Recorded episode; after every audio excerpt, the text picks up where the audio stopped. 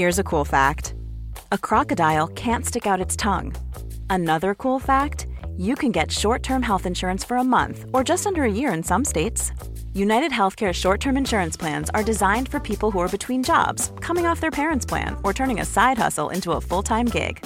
Underwritten by Golden Rule Insurance Company, they offer flexible, budget friendly coverage with access to a nationwide network of doctors and hospitals.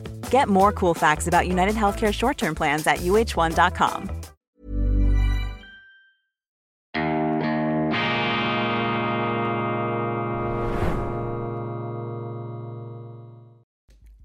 Grüezi miteinander, ganz herzlich willkommen und einen wunderschönen guten Morgen, meine sehr verehrten Damen und Herren, liebe Freunde, vor allem in Deutschland und in Österreich. Ich begrüße Sie heiter und aufgeräumt bei wirklich allerbester Laune.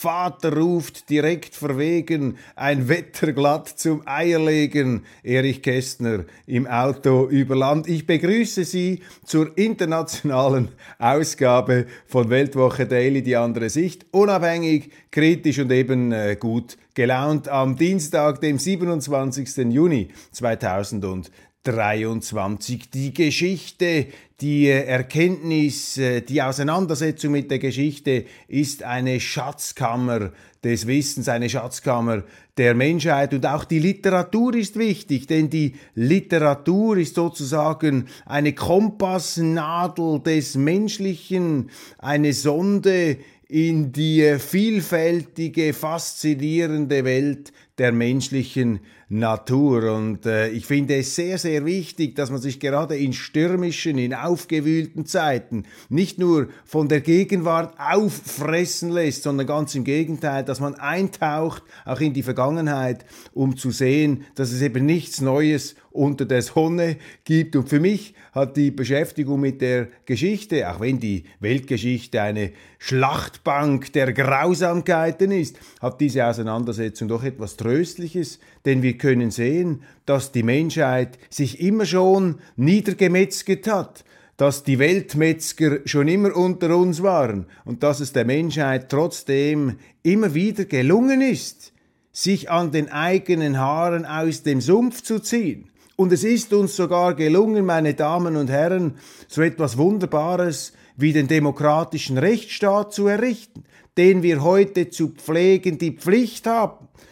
Den demokratischen Rechtsstaat, der gerade im Westen vor die Hunde geht, der nicht zuletzt in Deutschland vor die Hunde geht, wenn sie einen Verfassungsschutz haben, der ganz legal im Auftrag einer Regierung die größte gewählte Oppositionspartei ähm, des Landes verfolgt, überwacht, in die Schandecke stellt. Jetzt habe ich ein Zitat gesehen von einem Verfassungsschützer, der gesagt hat, man habe in Deutschland mittlerweile 20% braunen Bodensatz. Ich meine, was sind denn das für Töne der absoluten, der bodenlosen Verachtung gegenüber der deutschen Bevölkerung. Steuerzahlen, das dürft ihr. Ihr könnt uns die Kohle abliefern, aber dafür gibt's noch eins auf die Birne, gibt's noch eins auf die Mütze von diesen aufgeblasenen, staatlich besoldeten Beamten, die sich da einbilden, die Verfassung zu schützen. Dabei machen sie das Gegenteil.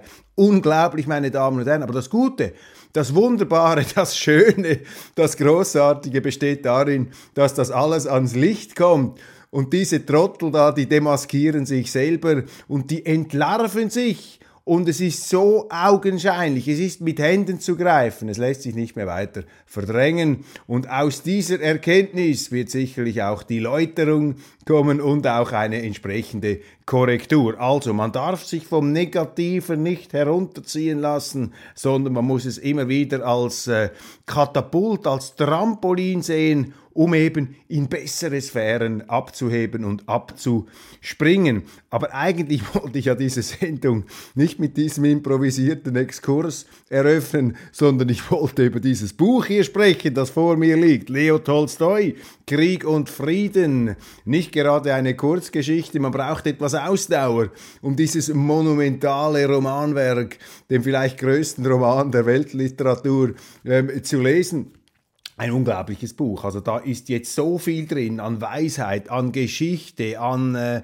an, an, an Verständnis, an, an charakterlicher äh, Suples, was die Erzählkunst angeht, dann Einfühlungsvermögen. Das ist eine Erziehung der Gefühle und auch eine Erziehung des Denkens, die man durchmacht bei der Lektüre dieses Buchs. Und wenn Sie die Zeit haben, ähm, ich empfehle auch ein Hörbuch. Es gibt eine wunderbare äh, äh, Lesart äh, von auf dem finden Sie im Internet überhaupt kein Problem, können Sie sich äh, herunterladen und dann beim Spazieren, beim Joggen können Sie sich dem widmen. Großartig. Und ich möchte hier nur auf eine Passage zu sprechen kommen da sozusagen in der äh, Schlussphase äh, des Buches. Äh, Napoleon ist einmarschiert, 1812, der Krieg beginnt ähm, der Franzosen gegen die Russen und äh, am Beginn dieser entsprechenden Kapitel ähm, bringt Tolstoi seine Reflexionen zur Geschichte und zur Natur des Krieges und das ist hochinteressant. Und das, was mir ins Auge gestochen, wenn mir aufgefallen ist, ist Tolstois Feststellung und äh, belegt mit äh, historischen ähm, Quellen und auch äh, auf der Grundlage der Forschung, dass beim Einmarsch Napoleons in Russland niemand damit gerechnet hat, was am Schluss für ein gigantisches Debakel, für eine Katastrophe aus diesem Krieg herauskristallisieren. Sich würde, die Franzosen haben nicht geahnt, dass das ihr Untergang sein würde, Napoleon als letzter. Und die Russen haben auch nicht äh, die Dimension auch der Zerstörung und der Opfer dieses Krieges absehen können. Also alle haben sich geirrt und der Krieg, das ist hier die Botschaft Tolstois, ähm, hat die äh, fürchterliche Eigenschaft, eine Eigendynamik, eine ganz eigene ähm, Entwicklungskraft ähm, zu ähm, produzieren, der man sich dann nicht mehr entziehen kann. Und äh, ganz konkret bricht er das herunter. Er sagt, Napoleon hat in keiner Phase dieses Feldzugs geahnt, dass er schlecht vorbereitet ist, nicht für einen Winterkrieg, nur für einen Sommerfeldzug, also in den Badehosen nach Stalingrad gewissermaßen, war sich überhaupt nicht bewusst, was da auf ihn zukommt. Auch die enorme Überdehnung der Front und Verlängerung, da ist er mit einer 600.000 oder 800.000 Mann Armee da eingefallen in Russland. Und die Russen wiederum haben zu keinem Zeitpunkt geplant, Napoleon in ihr Land zu locken. Also rückblickend sind ja dann all diese Experten wie Pilze aus dem Boden geschossen, die gesagt haben, die geniale Strategie der russischen Generalität unter General Kutuzov, dass sie eben das Gelände, die Landmasse äh, dieses gigantischen Gebildes eingesetzt haben, um die, um die Franzosen auszulaugen, also dass sie die französische Armee, die Grande Armee mit, dem, mit der russischen Muttererde gleichsam besiegt hätten. Das das ist zwar am Schluss der Fall gewesen, aber das war nie der Plan der Russen. Sie wollten Napoleon eigentlich schon beim Einfall stoppen, aber es ist ihnen nicht gelungen und durch die Zerstrittenheit der russischen Generalität und der daraus resultierenden Entscheidungsunfähigkeit ist dann ein permanenter Rückzug geworden, der sich im Rückblick als genau die richtige Strategie erwiesen hat, obwohl niemand diese Strategie so geplant hat. Also das finde ich unerhört, wie er das hier auf den Punkt bringt. Großartig. Und das sollte uns auch eine Mahnung sein. Kriege verlaufen ganz anders, als wie man sich das vorstellt. Und im Moment haben wir in unseren Medien und unserer Politik, wenn wir den aktuellen Krieg ähm, um die Ukraine zwischen Russland, Ukraine und den Vereinigten Staaten, dem Westen, der NATO anschauen, haben wir überall Bescheidwisser, die ganz genau wissen, auf was sie sich einlassen, jetzt nach diesem Putsch oder nach dieser militärischen Meuterei, vielleicht müssten wir eher von einer Meuterei sprechen, Prigoschin hat ja jetzt auch in Stellungnahmen und ebenfalls der russische Präsident Putin, sie haben sich geäußert zu den Vorgängen am Wochenende. Und wenn man sich das ähm, vor Augen führt, dann hat man eher den Eindruck, es handelte sich hier um eine Meuterei. Aber unsere Medien sind jetzt bereits wieder sicher, was da alles daraus abgeleitet werden muss, nämlich noch mehr Druck auf Russland, noch mehr Druck auf Putin, um dieses äh, Regime da im Kreml zu zertrümmern überhaupt nicht berücksichtigend die Pandora-Büchse des Unheils, die sie damit aufschlagen und was für Konsequenzen und Risiken auf die Welt durch einen Zerfall der russischen Macht, der Zentralmacht auf die Welt zukommen könnte. Das ist Blindheit und das ist eben dieser falsche Machbarkeitswahn, der gerade im Krieg überhaupt nicht am Platz ist. Und das ist die Mahnung von ähm, Leo Tolstoi und übrigens auch die Russen. Auch Putin hat sich natürlich fürchterlich geirrt. Er hat doch gedacht, ich gehe da mit 190.000 Soldaten in die Ukraine hinein. Mit so einer äh, Schrumpftruppe können sie ja niemals ein Land von 40 Millionen erobern. Also die Deutung jetzt von unserer Seite, dass Putin habe die Ukraine erobern wollen mit so einer Invasionsarmee, die widerspricht allen gängigen, gängigen militärischen Erkenntnissen. Also auch Putin hat sich total verkalkuliert und der Krieg Krieg hat eine ganz andere Dimension angenommen, als er sich das vorgestellt hat. Er hat sich doch vorgestellt, dass Biden ein Schwächling ist. Er ist in Afghanistan davon gerannt und die Baerbocks und Habecks, die sehen jetzt auch nicht gerade aus wie alte preußische Generalsfalken. Auch da hat er vermutlich gedacht, diese Gender-Toiletten-Fraktion und diese Grünen werden nicht in der Lage sein, irgendeine Form von Widerstand zu mobilisieren. Das ist total verschätzt. Also auch Putin sollte Tolstoi lesen und Krieg und Frieden. Da steckt so viel Weisheit drin, meine Damen und Herren. Und ähm, ich empfehle Ihnen einfach, lesen Sie nicht nur die Zeitungen, schauen Sie nicht nur Weltwoche Daily, sondern steigen Sie immer auch wieder ein in die vertiefte Auseinandersetzung mit der Vergangenheit, auch mit der Theologie übrigens. Äh, die Bibel auch eine ganz interessante Schatzkammer der Menschheit, wo es unglaubliche Perlen und Juwelen des Denkens äh, zu heben äh, gibt. Übrigens auch äh, in erzählerisch äh, wunderbarer Form. Moralische Geschichten, die uns vor dem Moralismus warnen, vor dem Pharisäertum, vor der Vorstellung, man stehe näher beim lieben Gott. Also, meine Damen und Herren, das ist auch das äh, Spannende an dieser Sendung, dass sie mir die Gelegenheit gibt, solche Eindrücke hier zu verarbeiten und mir selber hoffentlich darüber klar zu werden. Doch jetzt doch zu den Nachrichten ich äh, nehme Ihnen ja immer etwas die Lasten des Zeitungslesens, den Frust des Zeitungslesens ab. Ich versuche das Ganze ja in vergnüglich, unterhaltsam, zuversichtlicher Art und Weise hier aufzubereiten, ohne die Nachrichten äh, zu vergewaltigen und zu verbeugen und zu, äh, zu verbiegen und zu verbeulen. Putin wirbt um Prigoschins Männer, der ehemalige Judoka im Stil des Karatekämpfers. Ich habe mich da gestern etwas vergaloppiert. Putin war nie ein Karatekämpfer, aber die Art und Weise, wie er diesen Konflikt beigelegt hat, hat für mich etwas Karatemäßiges. Man könnte auch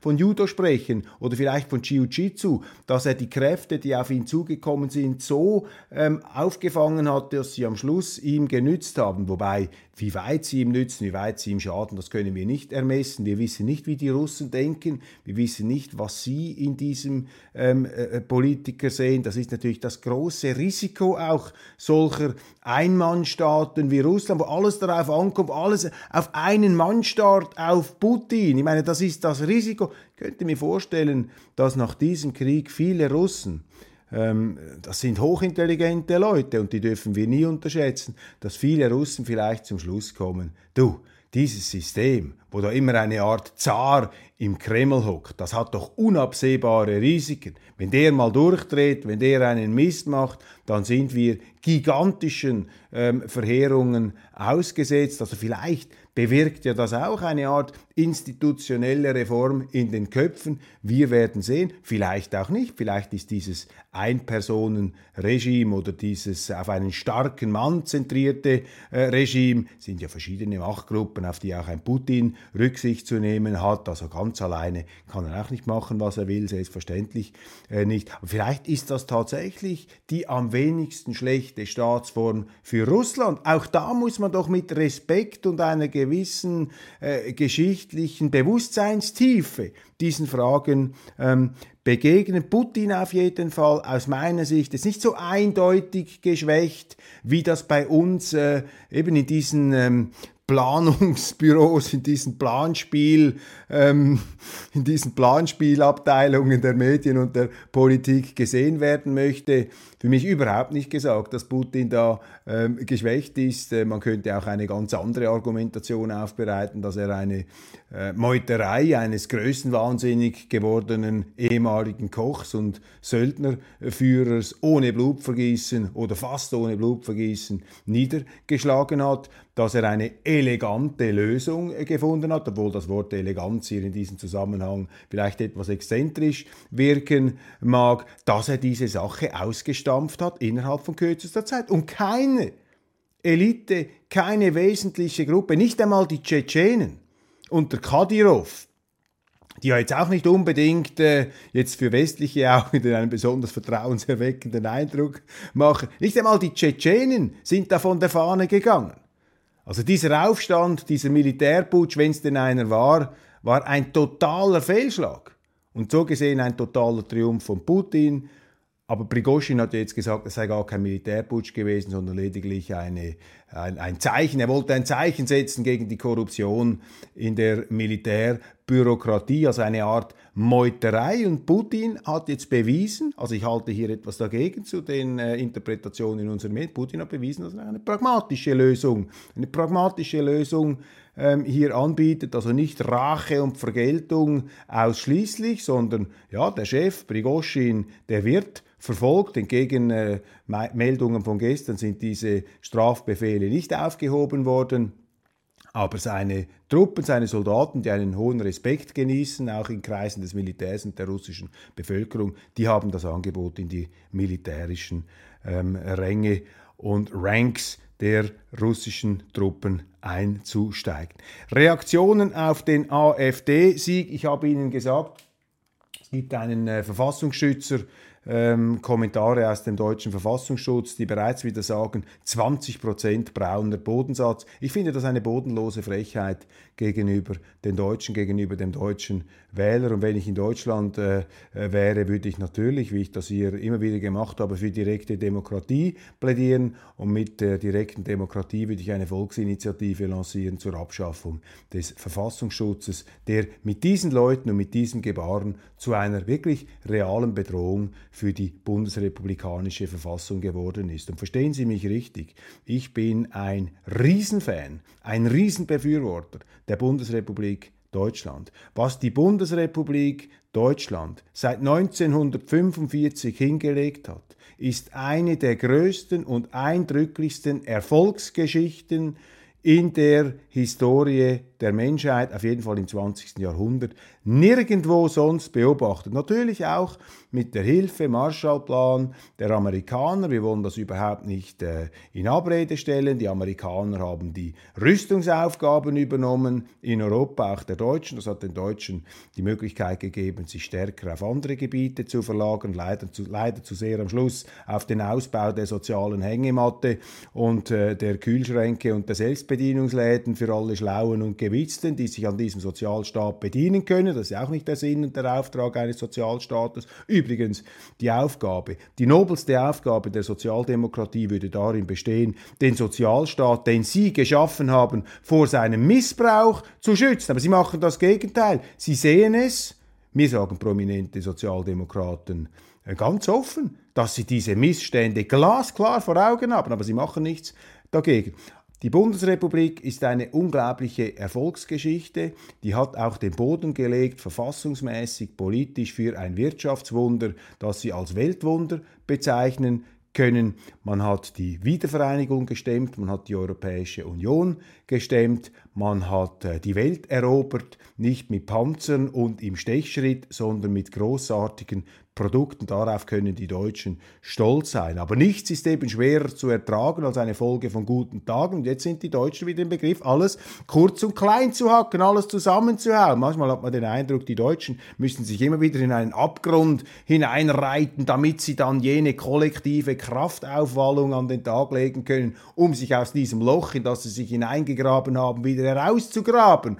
Aber vielleicht geht es ja irgendwann auch mal anders und man könnte diesen Absturz vermeiden. Im Moment Moment sehen wir allerdings noch relativ wenig ähm, Anzeichen. Also ich bin ein riesiger Fan der Bundesrepublik und ich verstehe auch, dass es einen Verfassungsschutz gibt, denn der große Fehler der Weimarer Republik hat ja darin bestanden, dass diese blinden, naiven Politiker der Weimarer Republik, so zumindest wirkt es auf mich heutiger, ist natürlich eine leichtfertige Aussage, ist leicht gesagt hier aus dem Studio, dass diese diese ähm, Politiker, die Kommunisten und die Nationalkommunisten, die Nationalsozialisten.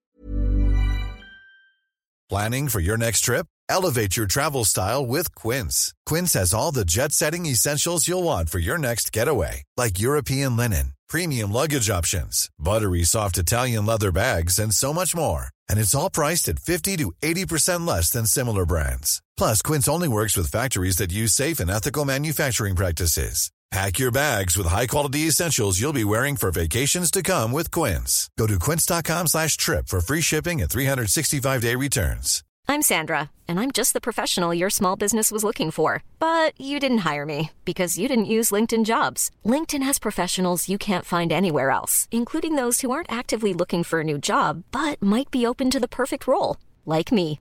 In a given month, over 70% of LinkedIn users don't visit other leading job sites. So if you're not looking on LinkedIn, you'll miss out on great candidates like Sandra. Start hiring professionals like a professional. Post your free job on linkedin.com/people today. Haben mitmachen lassen im Parlamentarismus, obwohl beide Parteien gesagt haben, wenn wir an die Macht kommen, schaffen wir als erstes den Parlamentarismus ab. Das ist übrigens auch der ganz große Unterschied zu allen rechten Parteien heute. Ich kenne keine rechte Partei mehr in Deutschland, die den Parlamentarismus und die Demokratie abschaffen möchte. Deshalb verbietet sich hier ja auch die Gleichsetzung des Begriffs Nazi mit heutigen Parteien. Das ist reine Demagogie, das ist staatliche Demagogie, das ist staatliche antidemokratische Demagogie, das ist Populismus der Eliten vom fürchterlichsten, vom strubsten. Dagegen muss man sich wehren und dagegen müssen Sie sich wehren als Bürgerinnen und Bürger Deutschlands. Da müssen Sie denen die rote Karte zeigen, weil die Parteien, die stecken ja mit denen unter einer Decke, die machen da ja mit, weil die finden das ja gut, wenn man die unliebsame Konkurrenz hier in die Schandecke stellt. Also nichts gegen die Bundesrepublik Deutschland, das ist etwas Großartiges. Die Westbindung, das war der erste Schritt, aber dann eben auch die Öffnung zum Osten. Egon Bahr, Willy Brandt, mehr Demokratie wagen, mehr Verständigung wagen, Deutschland als westöstlicher Divan. Das ist für mich die Botschaft der Nachkriegsgeschichte.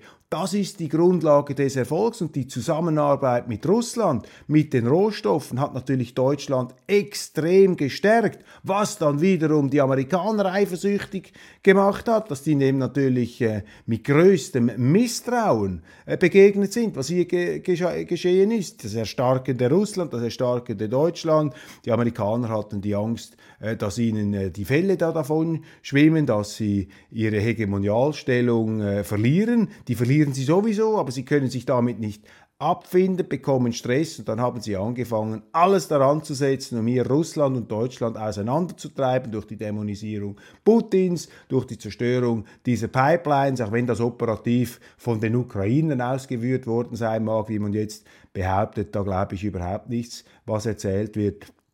Da stecken die Amerikaner dahinter mit ihrem Interesse. Ich habe keine Beweise dafür, aber das ist meine ähm, Überzeugung. Das glaube ich, vielleicht irre, äh, irre ich mich. Also die Amerikaner haben hier dagegen gearbeitet. Kurzum, die Bundesrepublik eine riesige Erfolgsgeschichte, der Verfassungsschutz, ich kann die Gründe verstehen, Weimarer Republik, man hat äh, die falschen Parteien mitmachen lassen und so ist man zum Schluss gekommen, wir brauchen ein Organ, das hier verfassungsfeindliche Parteien identifiziert und eben verhindert, damit nicht das noch einmal passiert, was wir mit Schrecken schon einmal haben durch äh, müssen. Alles verständlich, alles nachvollziehbar, aber in der Wirklichkeit, in der Praxis ist dieser Verfassungsschutz von seinem ursprünglichen Auftrag abgerückt und ist heute zu einer Inquisition der Regierung gegen die legitime und demokratisch gewählte Opposition geworden. Und nichts, gar nichts rechtfertigt die Verfolgung der AfD, die mit keiner Aussage hat erkennen lassen, dass sie, Demokra dass sie die demokratische, ähm, rechtsstaatliche Ordnung der Bundesrepublik Deutschland aus den Angeln heben will. Ganz im Gegenteil, die AfD plädiert für direkte Demokratie, sie plädiert für mehr Demokratie, sie ist sozusagen in einer Verlängerungslinie von Willy Brandt zu sehen. Und diese ähm, verfassungsschützerischen ähm, Verfolgungs... Ähm, sind eine Bedrohung für die deutsche Demokratie. Und deshalb muss man hier dem ganz äh, nüchtern, aber auch hellsichtig äh, entgegenblicken. Und das ist eine äh, Gefahr, die gebannt werden muss, die man in Deutschland irgendwie äh, in den Griff bekommen muss. Und äh, meine, die, die Folge wird einfach sein, je mehr diese äh, Eliten da durchdrehen und diese Verketzerung und Ver Verhetzung betreiben, eben 20 Prozent äh, rechter Bodensatz, müssen Sie sich das als eine monströse Feststellung des Verfassungsschutzes, das ist unglaublich, der beleidigt Sie. Sie sollten sofort aufhören, Steuern zu zahlen, beziehungsweise darauf zu drängen, dass nichts von diesen Steuergeldern in die Besoldungskategorie dieser Verfassungsschutzangestellten hinein äh, fließt. Das ist, unge ist ungeheuerlich, ich meine, diese Beleidigung, das darf man sich nicht bieten lassen. Das zeigt natürlich, dass Deutschland ja irgendwo auch noch eine junge Demokratie ist und diese Verfassungsschützer, die spekulieren natürlich immer auch irgendwo auf das deutsche Selbstmisstrauen, die Angst der Deutschen vor sich selber nach dem Krieg und nach diesen Gräueln, äh, das ist auch wiederum nachvollziehbar, dass vielleicht die Deutschen etwas vorsichtiger sind und sagen, oh, wenn da eine Partei wie die AfD kommt, die zurück zum Nationalstaat will, die hier etwas allzu forsch auftritt und die sich da aus den Bindungen möglicherweise lösen äh, will, aus dieser transatlantischen äh, Verbindung und etwas äh, Knechtschaft äh, fast schon. Ja, was kommt dann? Wohin soll die Reise gehen? Und das ist vermutlich hier dann auch der Auftrag an eine AfD. Sie muss mehr ähm, konstruktiv wirken. Sie muss den Leuten erzählen, wofür sie steht und sie muss weniger mit dem Flammenwerfer, da das aus ihrer Sicht unfähige aktuelle Personal zerlegen und da mit dem Presslufthammer auf die anderen einhämmern, sondern sie muss mehr äh, beruhigen und Vertrauen schaffen und muss den Leuten auch aufzeigen, dass man keine Angst vor dieser Partei haben muss. Denn solange sie das nicht tut, gibt sie natürlich dem Verfassungsschutz auch irgendwo ein Machtinstrument in die Hand, das diese dann entsprechend missbrauchen kann. Union Friedrich Merz zu ARD und ZDF, ja, der äh, CDU-Vorsitzende Friedrich Merz, wenn Sie mich fragen, der kommt einfach nicht in die Gänge. Es gelingt ihm nicht, die Themen zu setzen, die er setzen sollte. Und wenn er mal ein Thema setzt, Stichwort da die verwöhnten Paschas, ja, dann relativiert er es gleich wieder und nimmt es so halb zurück. Also ein Schritt nach vorne, zwei zurück. Der kommt nicht vom Fleck, dieser CDU-Vorsitzende Friedrich Merz. Und ich höre dass jetzt bereits ein neuer starker Mann hier äh, am Horizont sich abzeichnet. Das ist Hendrik Wüst, der Ministerpräsident NRW. Also, nein, warten Sie, ich muss ich aufpassen, dass ich, nicht, dass ich mich da nicht vergaloppiere. Ich glaube nicht der NRW, aber Henrik Wüst, der Ministerpräsident, Sie wissen, wen ich meine. Ähm, das ist möglicherweise der kommende starke Mann. Ähm, Sie wissen möglicherweise mehr über ihn als ich. Ich werde mich damit etwas äh, vertieft auseinandersetzen müssen. Krieg in der Ukraine, der Westen muss Kurs halten, noch mehr von der falschen Politik, Russland über die Klippe schieben. Ich halte dagegen, das ist eine brandgefährliche Politik, denn die führt dazu, dass äh, die Machtstruktur im Kreml erschüttert wird und das können wir uns nicht wünschen wollen. Be careful what you wish for, sei vorsichtig, was du dir wünschst. Dann eine interessante Buchanzeige, die ich heute Morgen entdeckt habe, auch in der Frankfurter Allgemeinen Zeitung. Thomas Biebricher, Mitte rechts, die internationale Krise des Konservatismus im Verlag Surkamp erschienen. Das werde ich sicher lesen, das werden wir sicher besprechen in der Weltwoche. Ein kritisches Fazit des Konservatismus und vor allem auch seiner Interpreten von Boris Johnson zu Donald Trump. Ich ähm, setze einen Akzent auf den Konservativismus oder auf den Konservatismus, äh, weil sich heute alle als liberal bezeichnen. Das Liberale ist für mich ein völlig abgenutztes, abgegriffenes Etikett. Ich glaube, wir müssen den Konservativismus wieder entdecken, die Würde, die Ehre des Konservativismus sozusagen wieder äh, vor Augen führen. Der Konservativismus ist für mich äh, eine Philosophie ist eigentlich das Falsche, weil er eben nicht dieses abstrakte Ideologische hat. Der Konservatismus ist äh, der Versuch, im Handeln, auch im politischen Handeln, der Realität gerecht zu werden und jene Grundsätze zu pflegen, die sich als erfolgreich bewährt haben. Bevor man diese Grundsätze über Bord wirft, muss man felsenfest davon überzeugt sein und auch äh, belastbare Belege haben, dass das Neue dem Alten überlegen ist. Vorher sollte man es nicht machen. Also Energiewende, Migrationspolitik der offenen Grenzen, äh, die Europäische Union, das sind letztlich antikonservative Projekte. Das sind Projekte auf der Grundlage von Wunschdenken, wo man sich dem Neuen ausgeliefert hat, das Alte beerdigt hat. Übrigens auch die Einführung des Euro in Deutschland, die äh, Verabschiedung der D-Mark. Das ist antikonservatives Handeln. Konservativ heißt nicht, dass man das bewahrt, was sowieso zerfällt. Gibt ja eine berühmte Formulierung, nicht die Asche bewahren, sondern das Feuer weitertragen. Das ist der Konservativismus und ich halte das für eine völlig unterschätzte Denkschule, Lebensschule. Ich glaube, es wäre interessant, sich äh, mit dem Konservativismus auseinanderzusetzen. Bin sehr gespannt, wie Thomas Biebricher das macht, ob er das auch etwas historisch tut. In Deutschland, da gibt es ja auch interessante historische ähm, Konservativismus.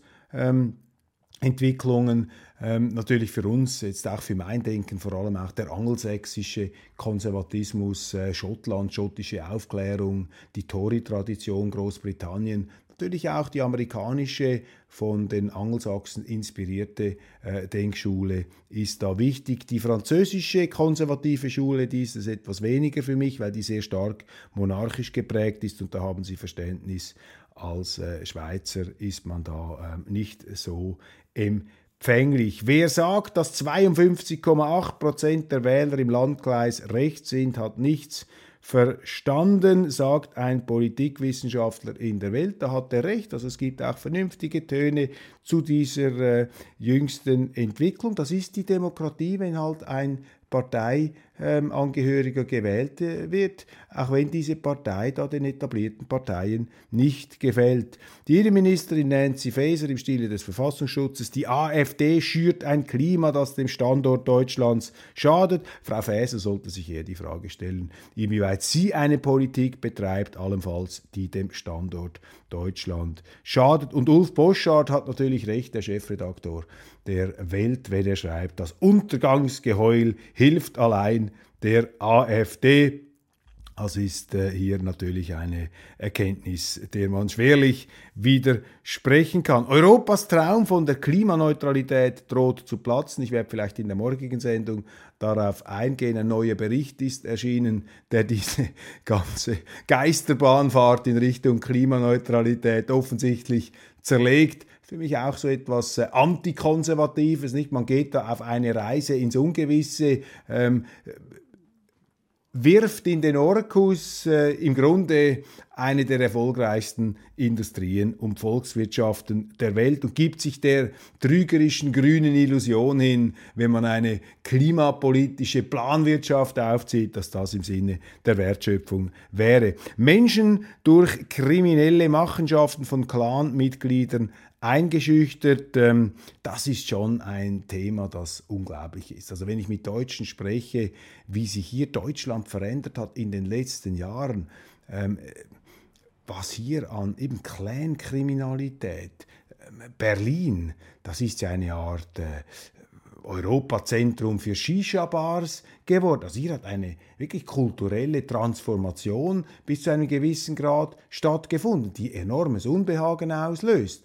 Und anstatt äh, sich äh, damit auseinanderzusetzen, prügeln eben die etablierten Parteien lieber auf die AfD ein, die genau solche Missstände und solche Entwicklungen thematisiert. Und solange man natürlich einer Partei diese Themen überlässt, die die meisten Leute beschäftigen, ja, dann muss man sich nicht wundern, wenn die zulegen. Dann müssten Sie keinen Psychiater anstellen, der eine Volksdiagnose ähm, äh, vornimmt, der das deutsche Volk gleichsam auf die Couch legt.